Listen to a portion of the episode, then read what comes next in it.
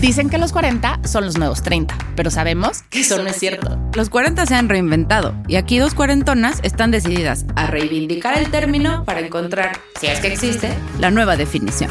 Prometemos risas y netas mientras descubrimos el verdadero Cuarentonas Power.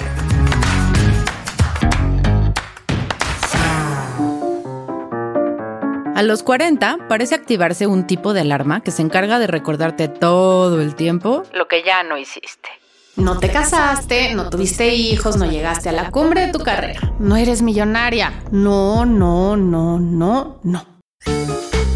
Nos han enseñado que una persona normal debe cumplir ciertas metas impuestas por quién sabe quién antes de los 40 y que la que se atreva a salirse de la norma está seguramente loca. Hoy tenemos por acá a una cuarentona loca, a mucha honra, que ha logrado convertir todos los no en me vale madres. Y ha decidido vivir con su locura y desde ahí tomar las decisiones más cuerdas que muchas personas normales no se atreverían jamás a tomar. Hola, somos Mariana Fernández y Andrea Sordo. Bienvenidos a su podcast de confianza, Cuarentonas Power. Nuestra invitada del día es una increíble cuarentona, guapa, divertida, creativa, inteligente, chingona. Y sobre todo, muy valiente porque descubrió que la salud mental va siempre antes de cualquier precepto establecido y vive su vida sin importar el que dirán. Con ustedes, Ile. Hola a todos. Bienvenida, Ile. Gracias por estar aquí, por aceptar luego, luego a platicar con nuestras cuarentonas poderosas de este tema que para algunos todavía resulta muy escabroso. Tienes una historia llena de aventuras increíbles porque nunca has sido con lo establecido. Y eso no es. es nada, nada, nadita fácil. Así es que cuéntanos, ¿desde cuándo empezaste a escuchar el mentado Estás loca? ¿Y cómo lograste trabajarlo para seguir tu camino sin importar el que dirán? Empezó todo en mi adolescencia. Ahí fue, digo, siempre fui diferente, nunca fui ordinaria, nunca quise seguir lo establecido desde niña. De hecho, a mí me vestían igual que mi hermana y era ¿por qué chingados me tengo que poner lo que se pone mi hermana? ¿No? O sea. ¿De cuánto se llevan tu hermana y tú? Dos años y medio. Y nos vestían de gemelitas cuando ni siquiera nos parecemos ni de manera de ser, ni físicamente, ni nada. Ahí empezó como mi personalidad más marcada, ¿no? Quejarme de, de lo que me ponían. Era, o oh, era, esto no combina con esto, ¿por qué me lo voy a poner? Pero ya siento que de adolescente fue cuando más me di cuenta, pues que era diferente, que aparte me gustaba, que no quería ser parte de, como de un molde, Sí fue muy difícil ya que vengo de una familia fresa, viviendo en un lugar fresa, era como un extraterrestre, ¿no? O sea, ¿Un extraterrestre fresa? ¿O no? No, de hecho no. Yo creo que ahí fue cuando más lo empecé como a sentir, como el no cabes en este molde, ¿no? Que jamás me interesó tampoco caber en ningún molde, pero sí fue difícil porque pues es ir contracorriente todo el tiempo. Es que ahora que dices, nunca me interesó caber en un, en un mal day, pero justamente en la adolescencia que pues está marcada por esta necesidad de pertenecer. Siempre están los populares en la escuela, los raritos, los... O sea, tú nunca dijiste, quiero formar parte de esto, tú creaste tu propio grupo. ¿Cómo fue esta integración social? Desde niña fui muy líder, desde niña también fui popular, entonces en ese pedo, digamos que no, nunca tuve que pensar en pertenecer porque siempre pertenecí. Sí, yo me acuerdo, yo conocí a no voy a decir hace cuántos años, pero hace mucho. No, no saquen cuentas.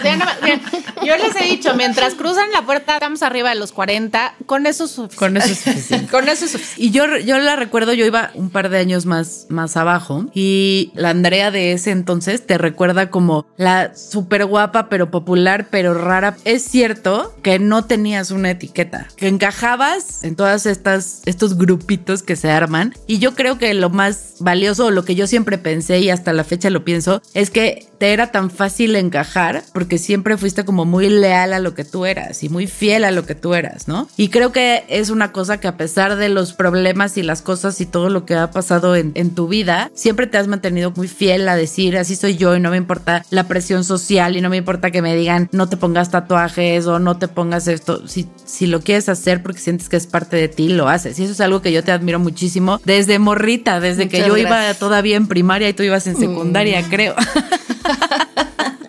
porque tú acabas de nacer. Yo acababa de nacer.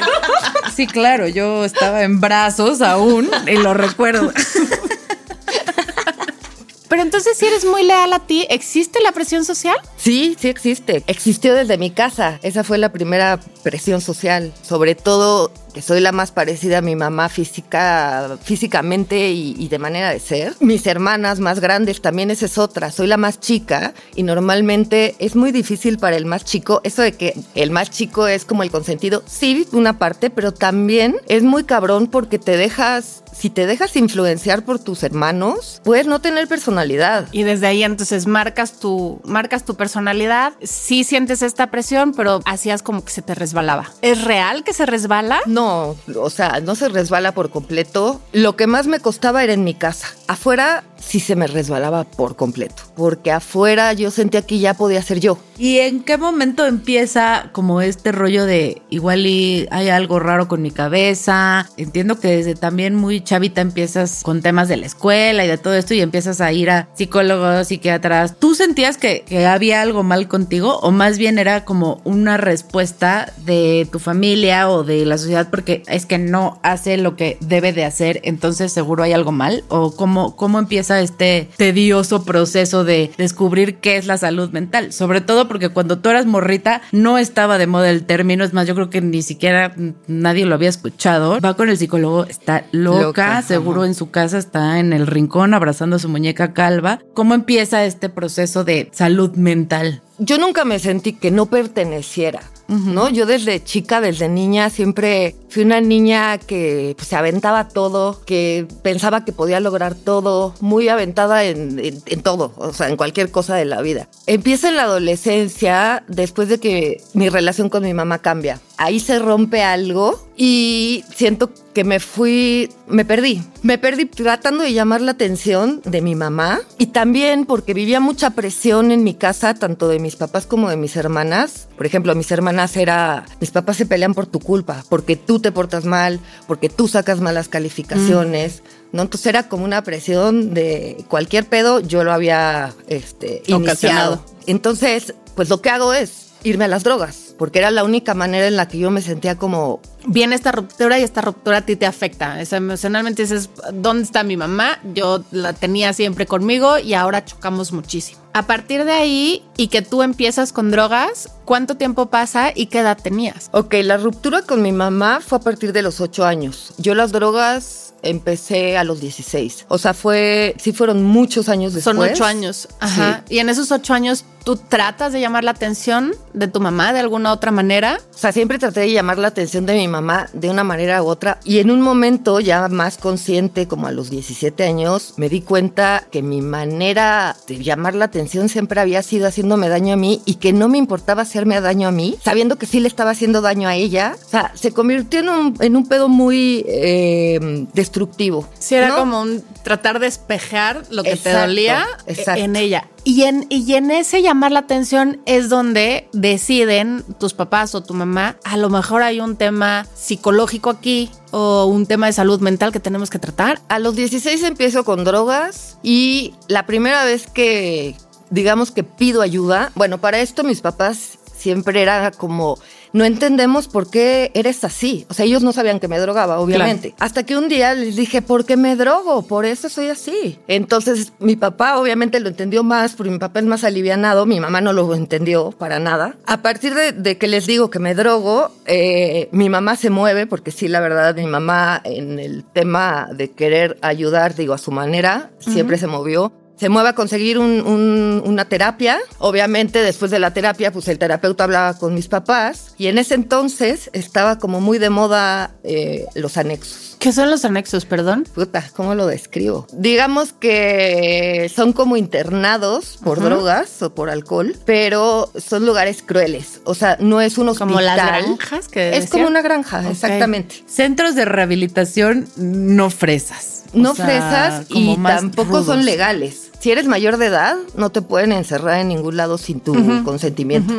Aquí sí, con el consentimiento de la familia te pueden meter. Entonces, ahí empieza todo, me internan en, uno de estos lugares fue el peor lugar donde me pudieron haber metido porque no son lugares donde te rehabilites, más bien sales con más ideas de meterte más cosas, ¿no? Entonces te hunde. Entonces a partir de ahí, digamos que pedí ayuda, pero pues también mi mamá tampoco tenía ni idea de cómo ayudar te digo, estaban de moda, mucho, mucha gente que yo conocía estaba en anexos, entonces fue como, ah, no, pues esto. Empecé con psicólogos y psiquiatras. Saliendo. A los 16, sí. Y cuando llegas con los psicólogos y los psiquiatras, ¿qué te dicen? Siempre el, el tema fue, son las drogas. El problema son las drogas. Y en terapia con ellos empieza a haber diagnósticos, te empiezan, ¿no? Como Sí. a, a guiar para decir, este es el problema real. ¿Cómo es esa, cómo es esa curva de aprendizaje de tu salud mental, digamos? Me empiezan a diagnosticar enfermedades que no tengo y por lo tanto me empiezan a medicar con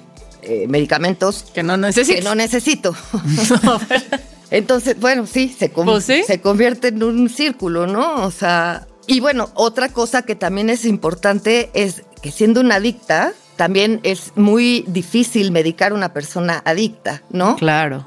Porque también después empecé a abusar de los fármacos, obviamente. Ah, caray, claro. Ahí empezó todo el rollo de, de mi salud mental. Y todo eso en una época donde además es cuando pues, más tarugadas hacemos. O sea, por, por naturaleza es nuestra época de, pues, no medir el peligro, de, este, pues, de meternos en riesgos innecesarios. ¿Cómo vives tú tu adolescencia y tu llegada a la vida adulta? Porque además han de saber que luego tuvo un trabajo súper glam, que a todo el mundo le puede llamar la atención, que digan, no manches, yo quiero ser como Ile y estar ahí. ¿Cómo vives tu pubertad, tu entrada adulta, tus relaciones de pareja? O sea, ¿qué pasa en todo eso? ¿Cómo, cómo se construye Ile? Bueno, siento que, que en mi vida han habido como muchas etapas muy marcadas, ¿no? O sea, la adolescencia, siempre fui niña corrida de colegios, pues sí, diferente. Mis relaciones, es algo muy cagado porque tienen mucho que ver con cómo me llevo yo con mi mamá. Relaciones tóxicas, relaciones destructivas, relaciones de amor y odio. Con mamá era igual. Te amo, mi vida, mi amor, y a los 10 minutos una putiza, ¿no? O sea, entonces eso fue muy difícil. Yo a los 26 años me fui a vivir a Barcelona, que también ahí hay otra etapa de mi vida de Ilenia antes de Barcelona y Ilenia después de Barcelona. Por fin, que lo que me moría de ganas era ser independiente. Ahí realmente me conocí y viví pues el ser yo. Obviamente tuve muchos, me, me di muchos golpes, me arriesgué demasiado en muchas cosas. Cuéntanos una arriesgada. En o sea, con drogas. Meterme en un, en un antro, una droga que se llama GHB, que la utilizaban en ese entonces para robar órganos Madre. o para violar chavas. Te deja inconsciente. Entonces me desmayé en el antro. Iba con mis amigas. De cagada había un, un doctor de Reven y fue el que me contó todo esto, ya que... Ya que reaccionaste. Ya que reaccioné. Y en ese momento fue cuando dije, está cabrón, me muero, mis papás no se enteran, pues estoy al otro lado del mundo. Ujú. Y aparte, qué manera más estúpida de morir. Creo que fue la primera vez que tomé conciencia de mí. Hijo, ¿cómo de repente tenemos que llegar y tocar estos fondos Sí. para poder decidir algo a favor, ¿no? O sea, que venimos como en esta espiral destructiva por, pues, por situaciones que nos tocan vivir y no sabemos procesar o que no tenemos la capacidad o las herramientas en ese momento, porque al final, pues no podemos juzgar, pues si no teníamos las herramientas, ¿cómo le hacemos, no? O sea, Claro. inclusive la decisión de tu mamá de meterte un anexo, Sí.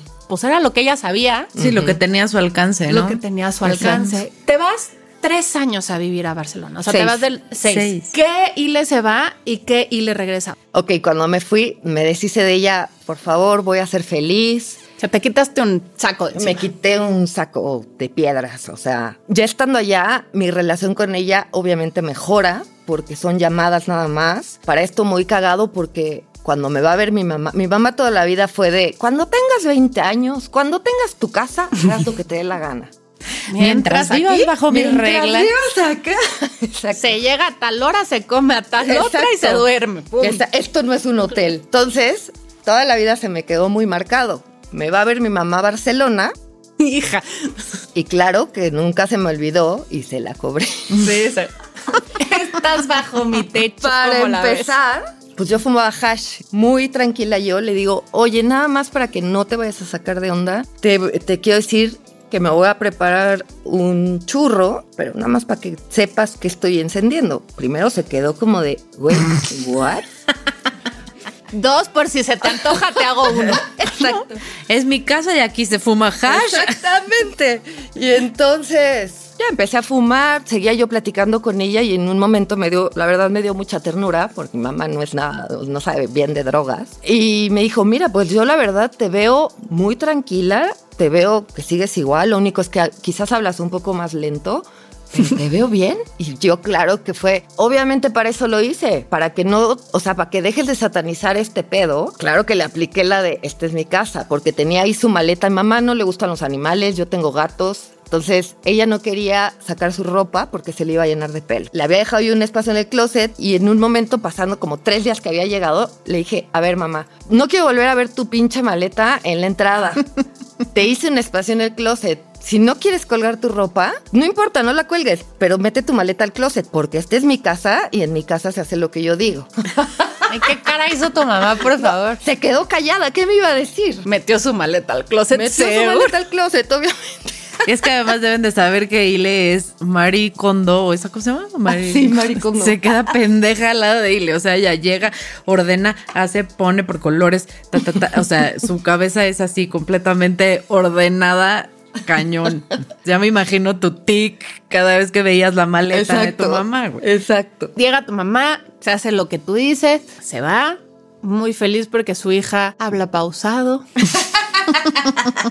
y tú te quedas en Barcelona. ¿Y por ¿Qué, qué te haces en regresas? Barcelona y por qué te regresas? Tuve una relación en Barcelona muy tóxica. Ahorita me llevo muy bien con él. O sea, pues yo me fui a los 26 años así de voy a trabajar de lo que sea. Y sí, trabajé de 20 mil cosas. Pero llegó un momento en mi vida en, en el que yo necesitaba más. O sea, yo soy una persona que se pone metas, pero las cumplo y quiero más quiero más, quiero más, quiero otra cosa. Me aburren las cosas rápido. O sea, me aburren las relaciones, me aburren los trabajos. El caso es que sabía, oh, bueno, la relación esta tóxica fue muy difícil porque yo sabía que yo, si viviera en México, si hubiera vivido en ese entonces en México, no hubiera durado tanto con esa persona. Pero el estar en otro país, él también era de otro país, como que tus relaciones se vuelven tu familia. Me empezó a costar mucho trabajo. También se cruza la, la devaluación, otra de las razones por las que dije me regreso, para terminar también con esa relación y para realizarme en lo que yo quería, que era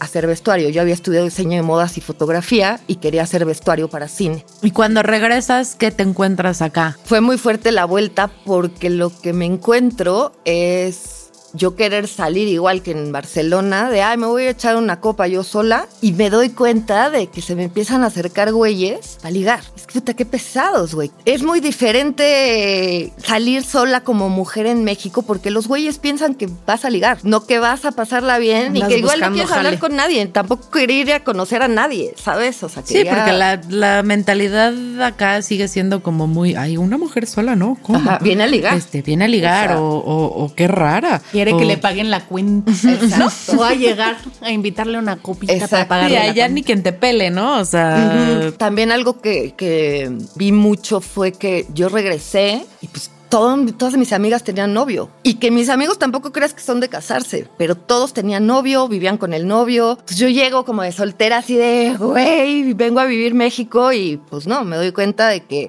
una, no se puede salir sola porque es un pedo. Y otra, pues que todos mis amigos tienen pareja y que yo en el mood que vengo de mis amigos europeos, de que nadie tiene pareja, de que nadie tiene hijos, o bueno, sí parejas, pero nada formal, pues sí, sí es un shock cultural. La neta, me sentía muy bien allá, digamos, eh, pues fue el primer lugar donde me sentí como yo, no me sentía como un, un bicho raro, como aquí. Entonces, pues fue como de, está cabrón, pues ya no quiero volver ahorita, pero por otro lado, de manera de pensar, güey, me muero por volver. sí, como que ya no coincidías con muchas cosas acá. ¿no? Exacto. Y a pesar de todo, te metes al vestuario. Y dejas tus tratamientos, o sea, dejas tus terapias, tuviste terapias continuas o cómo, cómo se vive esto de cuando te dijeron, no, pues el pedo son las drogas y este, entonces tú te vas como huyendo también de estas drogas o, o, que- o sea, bueno, porque te fuiste a encontrar unas peores, ¿no? Pero pues uno luego sale de un lado para meterse uno peor.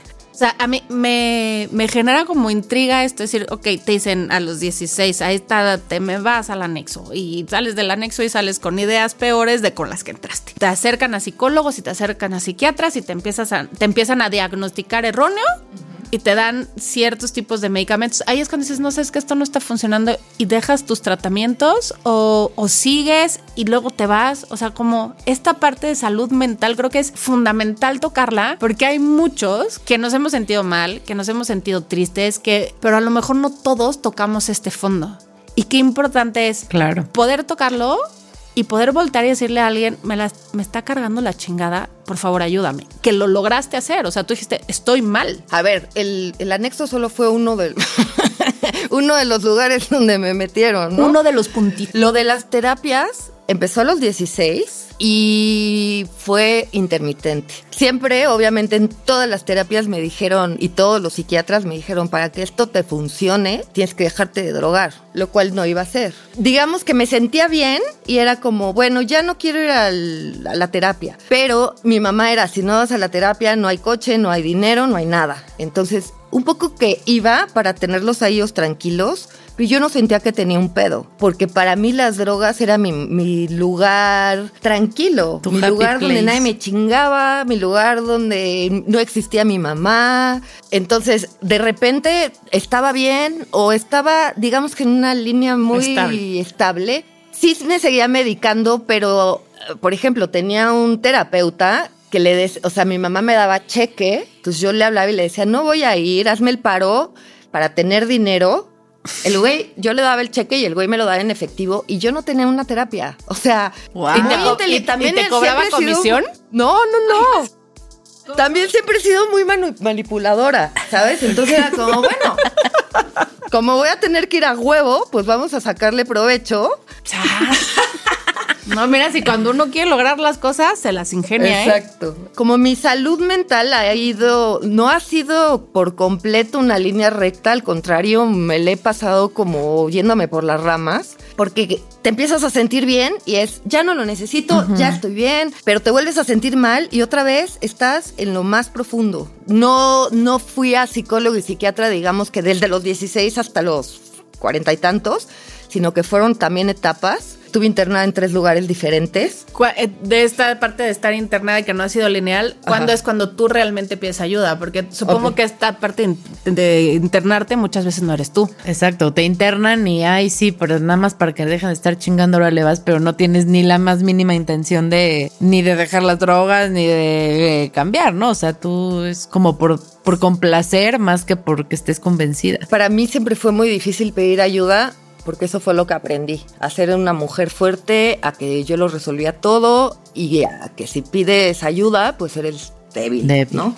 Las tres veces que me internaron fueron tres veces que yo pedí ayuda porque de verdad no podía más. Y la última, llevaba yo tres meses viviendo fuera de la casa, en casa de todas mis amigas. Llegué hasta el huevo. Y me acuerdo que toqué el timbre como si nada, abrió mi mamá y me dijo, ¿qué quieres? Y yo, pues pasar. Habían pasado tres meses que no había ido a la casa. Y entonces mi mamá me dijo, bueno, va, sí, pero te necesitamos internar. Y fue, por favor, o sea, sí, sí quiero. O sea, tú sabías dentro de ti que necesitabas eso y tenías como aferrarte a estar viva. O sea, sabías Exacto. que eso iba a acabar contigo y tú sí querías seguir bien. Exacto. Es que también eh, creo que existe este tema de que nos hacen creer que, que tenemos que poder con todo, ¿no? o sea, tú tienes que poder, si te sientes mal, si te sientes triste, si te sientes eufórica, si te- tú eres una persona que debe de solita saber cómo está el pedo. O sea, siempre nos hacen creer que, que, que podemos con todo y, y no. O sea, se vale no poder, pero siempre existe como lo que dices, ¿no? Esta parte de decir no porque eso representa debilidad y no es lo que quiero quiero decir o no no es quien Exacto. soy porque estás como muy habituada a esta idea de que tienes que ser súper poderosa como tu mamá o como como quien sea tu tu modelo, ¿no? Sí. Pero qué importante es esto que estás diciendo de que pedir ayuda es su clave. Es básico, básico. ¿Tú O crees sea, que en algún momento las drogas fueron tu lifesaver? O sea, si Sí, tú no te hubieras drogado, no estarías aquí. Que esa es, esa es otra. Tenemos súper mal vistas las drogas, pero si tenemos a alguien cercano con problemas de drogas, please, no lo tachen. Exacto. O sea, más bien entiendan que eso lo está haciendo para probable- llamar la atención. para llamar la atención, Y para salvarse. Sí, ayuda. ¿no? O sea, Sí. que dejemos de, ay, güey, pinche drogo, ¿no? Siempre, o, ay, no te lleves con fulanito, ¿no? Las mamás, no te lleves con menganito porque usa droga.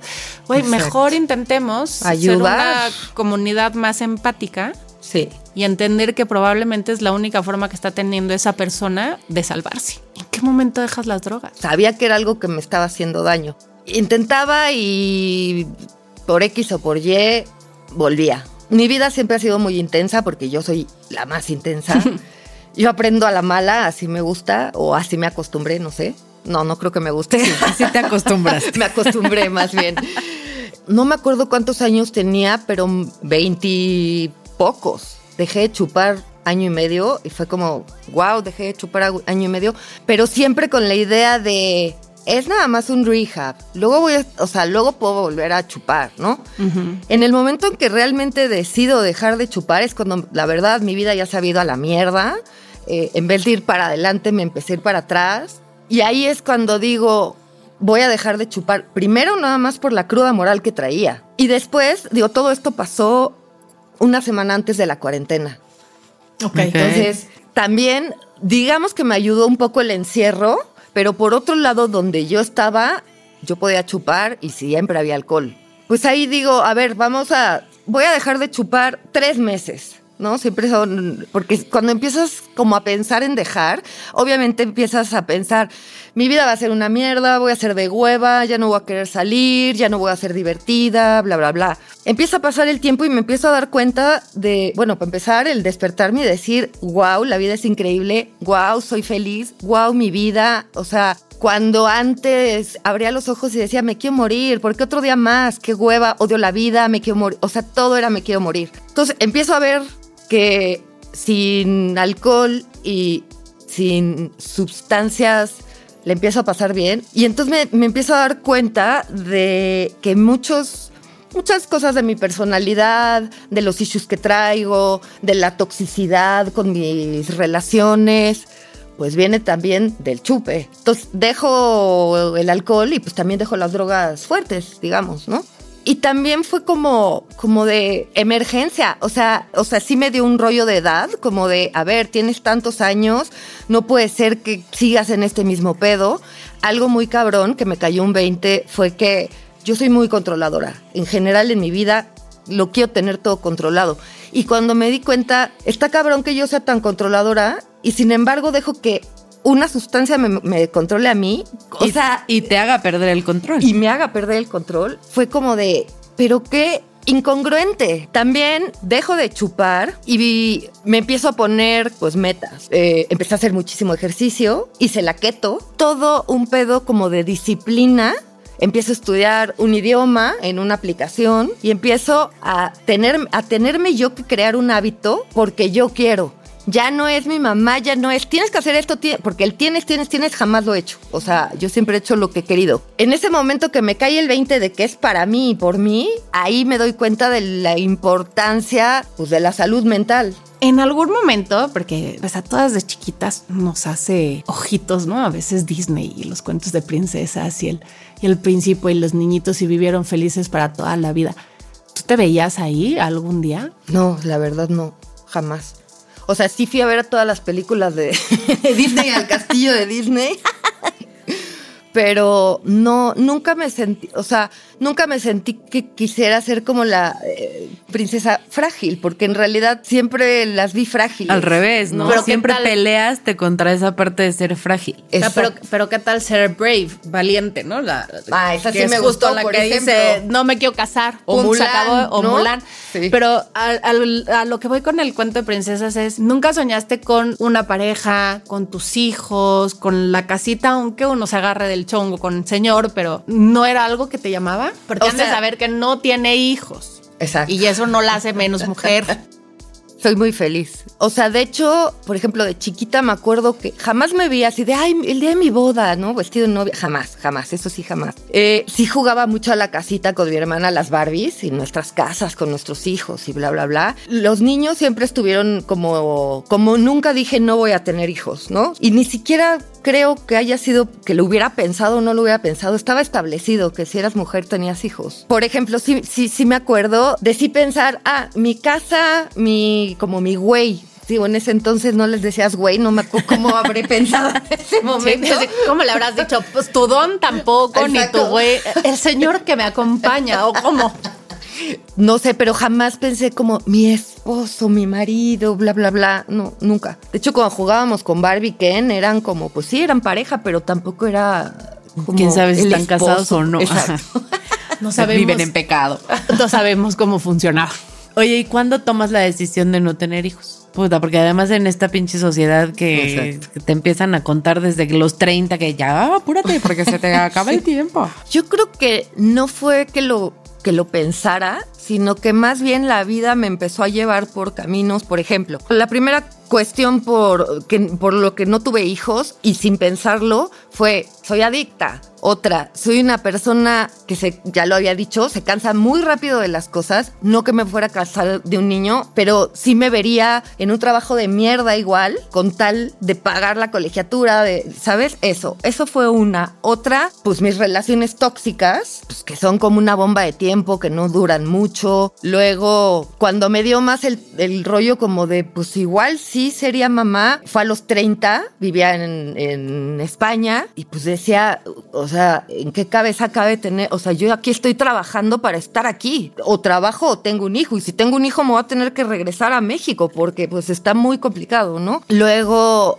pues que para mí mi figura paterna es súper, súper importante. Tengo un lazo muy, muy fuerte con mi papá y también el pensar en no ten- o sea, en tener un hijo privándolo de una figura paterna que para mí fue tan importante, también ahí lo veía como no, o sea, no es por acá. Y pues luego obviamente también, pues que si soy una persona que cambia todo el tiempo de trabajo, o sea, no soy una persona que tenga, tenga así, tengo un ahorro cabrón para, o sea, yo no soy una persona que planeo las cosas, o sea, yo vivo como el día a día. Y bueno, y obviamente también fui una niña maltratada, tampoco quería repetir eso porque pues te terminas pareciendo a tus papás. Entonces fueron como muchos factores y por ejemplo, ya ahorita, ahorita ya es muy complicado embarazarte, entonces creo que fueron muchos factores por los que ya dije, no, estoy bien así. ¿Y cómo lidias como con el qué dirán? No nada más de ese tema, o sea, porque ese tema es como muy evidente y toda la gente de ahí está de chismoso, pero en general, ¿cómo lidias con el qué dirán de cómo vives tu vida, no? Porque no has vivido una vida normal, o sea, independientemente del tema de las adicciones y de las drogas, creo que siempre has buscado caminos distintos para ser feliz. Nunca te ha gustado ir por el camino que marca lo, el establishment, ¿no? O sea, lo establecido, como que siempre has buscado, te metiste al, al rollo del vestuario y eras una,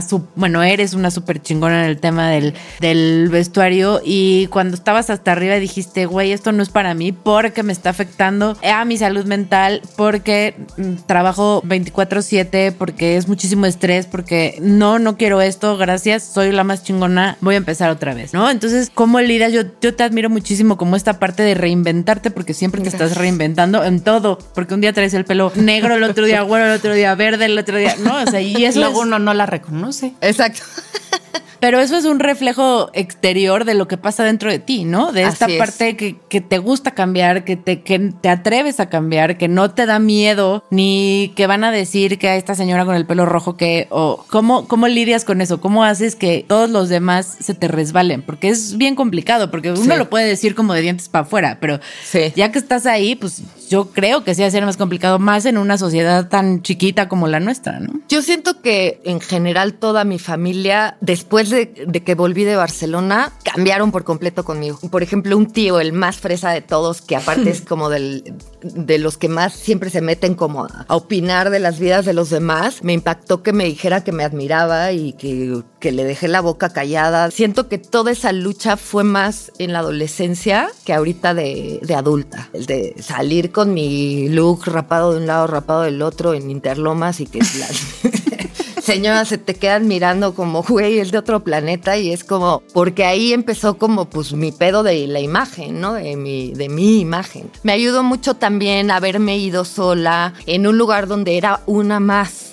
O sea, como que también regresé más fuerte, más, Claro. más madura. A veces no es que no me importe, pero me jode que la gente se meta así de qué chingados te importa si traigo el pelo de cualquier manera, si traigo tatuajes y, por ejemplo, en mi familia era muy de, yo hablo con muchas groserías, es mi manera de hablar. Y siempre mis hermanas era como, no digas groserías, no digas esto, no digas el otro. Y yo, puta, güey, es mi manera de expresarme, también tienen que entender eso, ¿no? O sea, entonces mi lucha empezó en mi casa. Siempre pienso en el easy. O sea, ¿tú crees que si hubiera sido más aceptada tu forma de ser, no serías tan alternativa? ¿No? O sea, porque además es una persona súper. Yo me cae muy bien. O sea, tiene un look precioso. O sea, está, está increíble, pero muchas veces esto es respuesta a que a lo mejor no te dejaran expresarte. O sea, a lo mejor si te hubieran dejado expresarte desde chica más fácilmente, serías un poco más convencional. No, yo creo que no, no, no sería convencional. Siento bueno, que sería jamás. la misma persona, Ajá. pero yo creo que hubiera tocado fondo antes. O sea, no, no hubiera estirado tanto. La el- liga.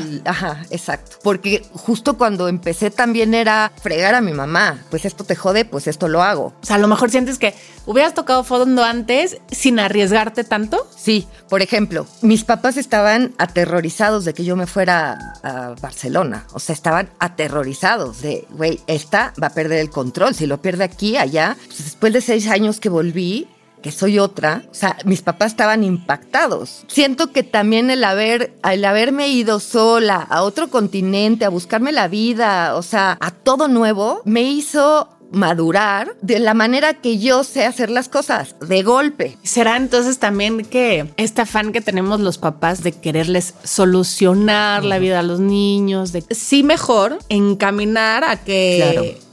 Pues se den de madrazos y se tienen que dar de madrazos, porque bien decía mi mamá tan sabia, nadie aprende en cabeza ajena. O sea, Exacto. lo que te toca vivir lo vas a vivir así, te lo quiten de enfrente tus papás los primeros 10 años de vida, te vas a ir a Barcelona a vivirlo. Yo creo que más que dejarlos, porque creo que está imposible también así como soltarlos, así, "Ah, pues haz lo que sea, no importa. Es aprender a aceptar que tus hijos no son lo que No son tú, tú. piensas Es No ni es lo tu que tú o lo que quieras. tú quieres que sean, ¿no? Sí. O sea, que tus hijos son individuos que tienen una forma de ser, de pensar, de actuar y que no porque no coincida con lo que tú pienses, ¿no? O sea, Va a estar mal el niño. Está mal, exacto. Oye, si a él le gustan los tatuajes, obviamente no lo voy a tatuar a los cuatro años, ¿no? Pero pues entonces veremos si empecemos a negociar cómo hacemos eso, pero no negarlo, ¿no? Sino aprender nosotros eso, a, a tirar nuestros propios prejuicios para con nuestros hijos, que además son muchos, porque desde que los tienes en la panza ya estás pensando que si va a ser este Si va a ser astronauta o Sí. futbolista y nos va a sacar de pobres, ¿no?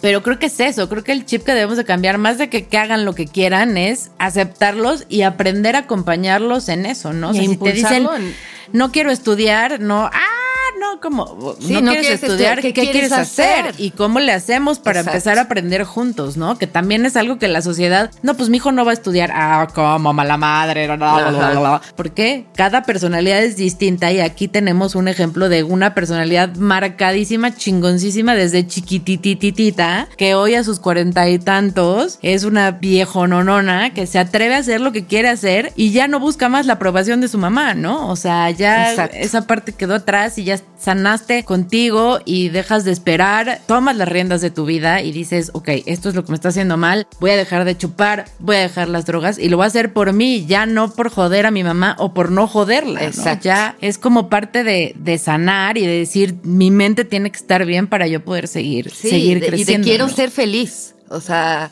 ¿no? Quiero estar bien porque quiero ser feliz. Qué padre. Oye, y si mm, te clavadísima con el tema de cómo ser mamá, tú disculparás.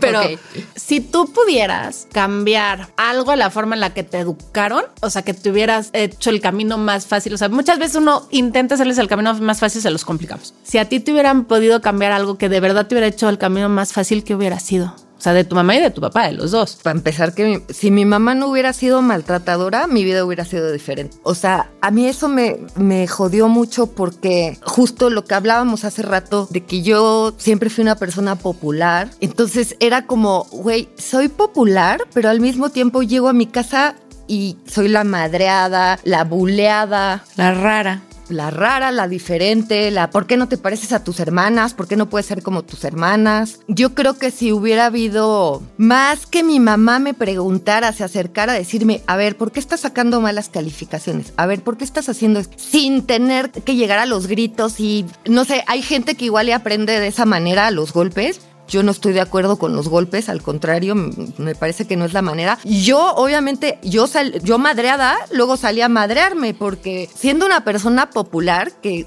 pues, los, digamos que tus compañeros dicen, wow, la popular, no mames, quiero ser como ella, no sé qué, pero no sabían que mi casa era un infierno, ¿no? Que si yo me madreaba y era la madreadora era porque era lo que había vivido. No sé, yo siento que me faltó eso, me faltó comunicación y comprensión por parte de mi mamá, bueno, de mi mamá, mi papá y mis hermanas, ¿eh? Sí, del núcleo Creo que me- familiar. me- les faltó conocer por qué actuaba yo de esa manera, ¿no? O sea, la aceptación. El otro día escuché una cosa que me, me dejó así, ah, de veras me sacó de mi centro porque me cayeron muchos veintes horribles. Un psicólogo de, de niños, ¿no? Decía que cuando tú le gritas o le pegas a un niño, ese niño no te deja de querer, no te quiere menos a ti.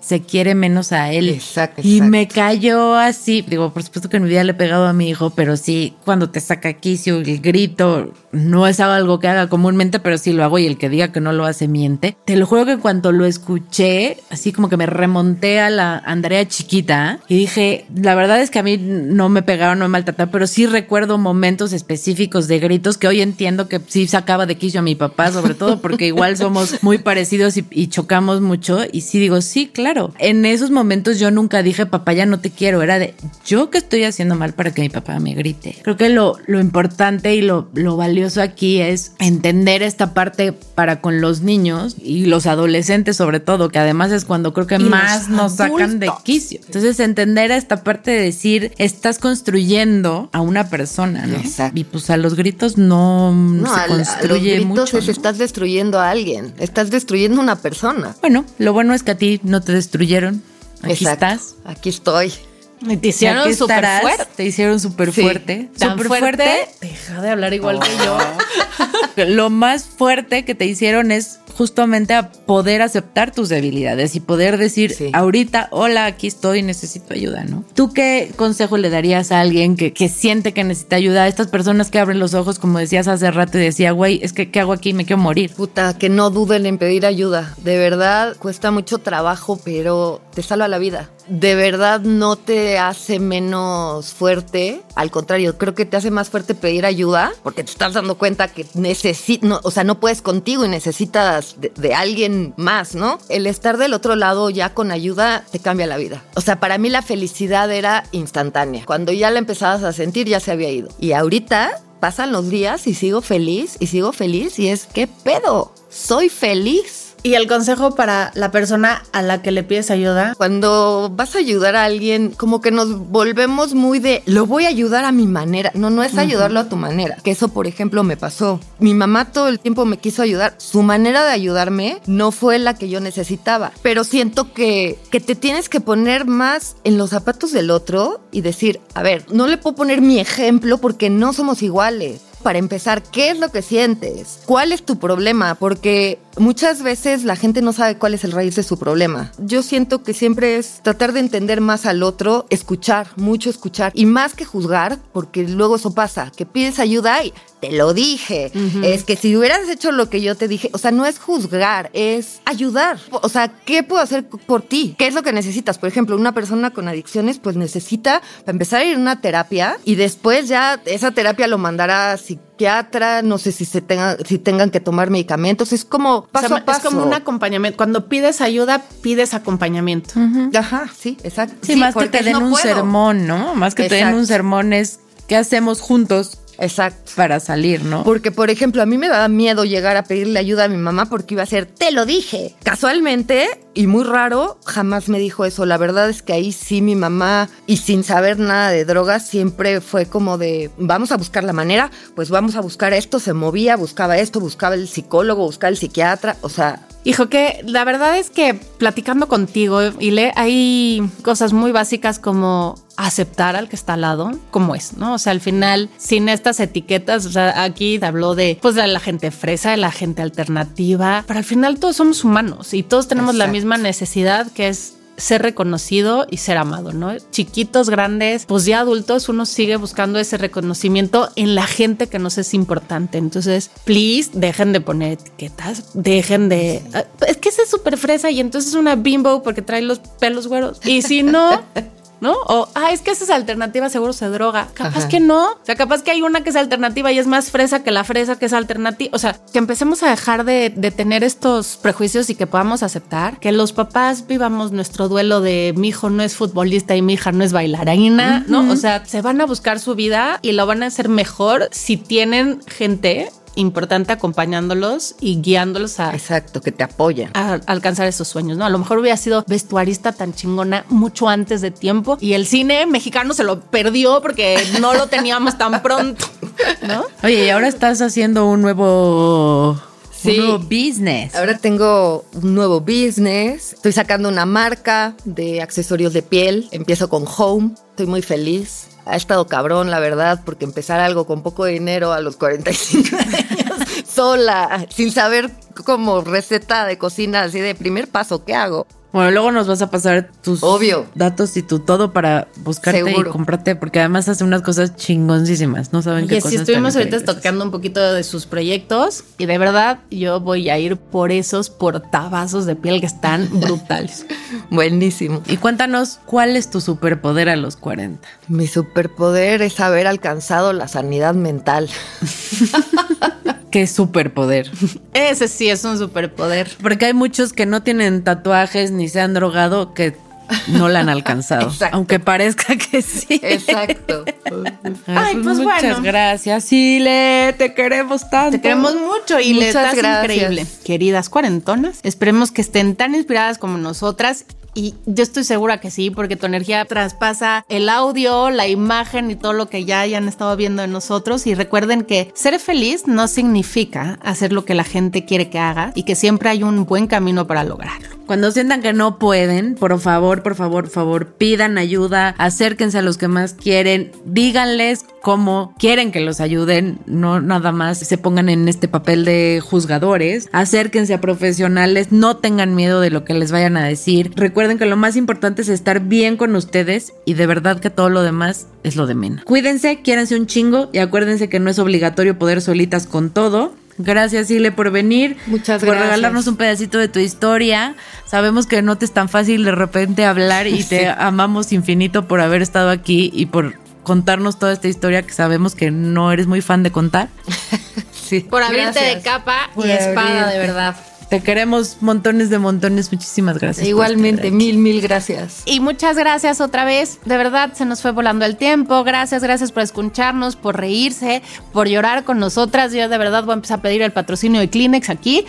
Amamos a esta comunidad, los queremos a todos ustedes y queremos que seamos todavía más grandes porque definitivamente de todas aprendemos muchísimo. Así que, locas queridas, no dejen de escribirnos, de mandarnos memes, cancioncitas, mensajes, video y todo eso que se les ocurre y nos mandan, que nos botan de la risa. Acuérdense de suscribirse y seguirnos también en redes sociales. Estamos en TikTok, Instagram, Facebook y Twitter como Cuarentonas Power. Gracias a Brincacharcos, a nuestro super producer Fer, a Santi por allá en los controles, y acá en Alanice Studio, a Luisito, a nuestras mamaces, al Concu y a todos los que nos hacen paro con las criaturas mientras estamos aquí. Nos escuchamos el próximo martes. Adiós. Adiós.